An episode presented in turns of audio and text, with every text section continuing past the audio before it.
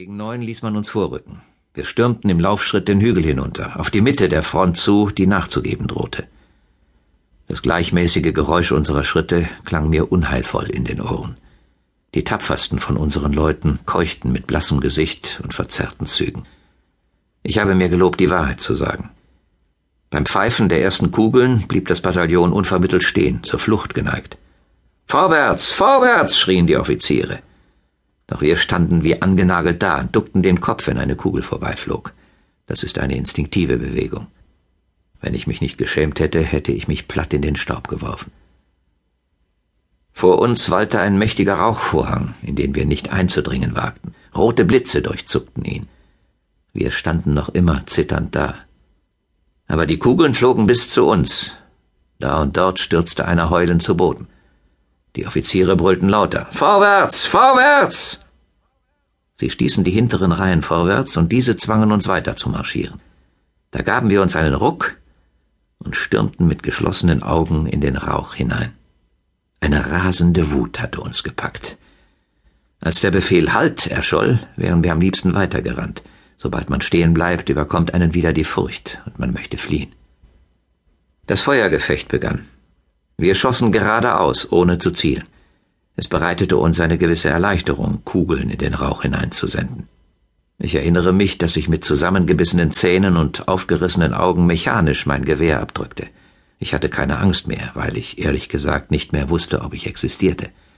Der einzige Gedanke, der mir im Kopf hämmerte, war, dass ich schießen würde, bis alles aus wäre.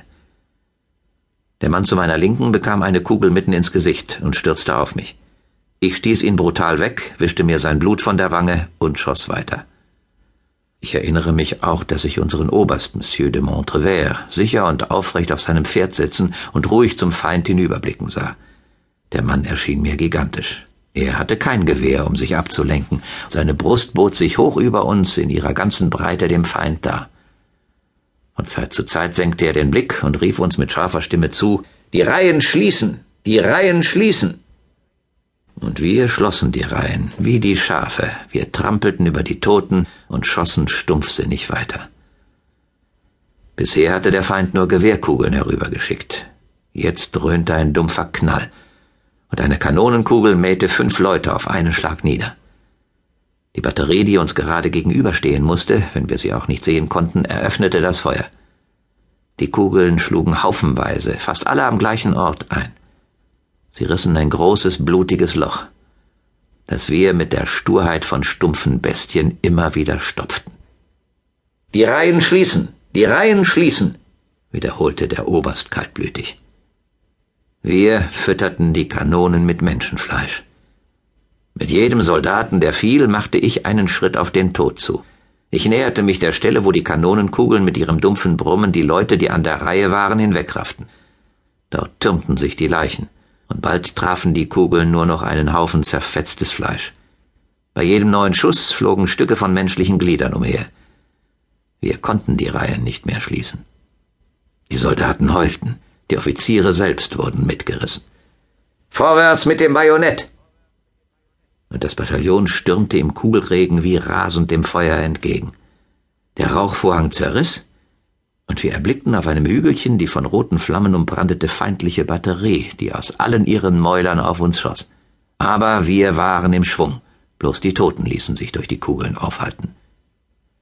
Ich lief neben dem Oberst de Montrevert.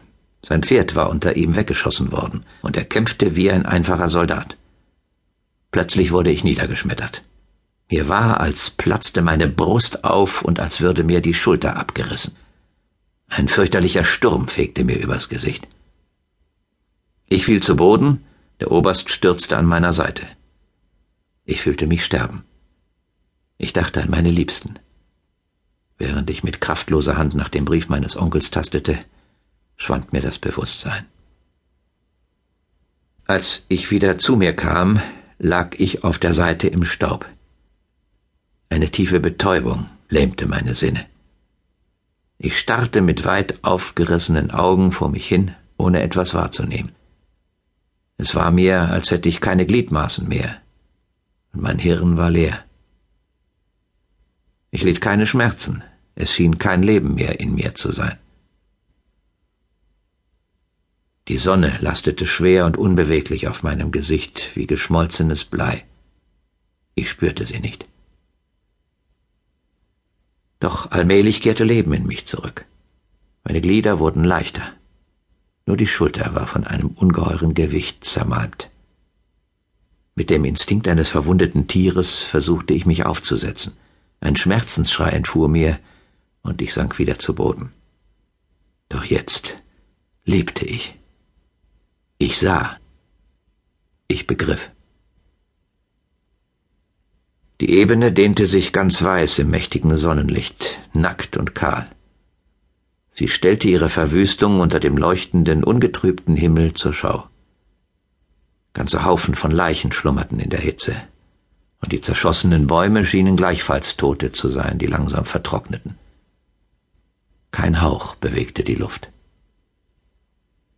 Von den aufgetürmten Leichen ging eine erschreckende Stille aus.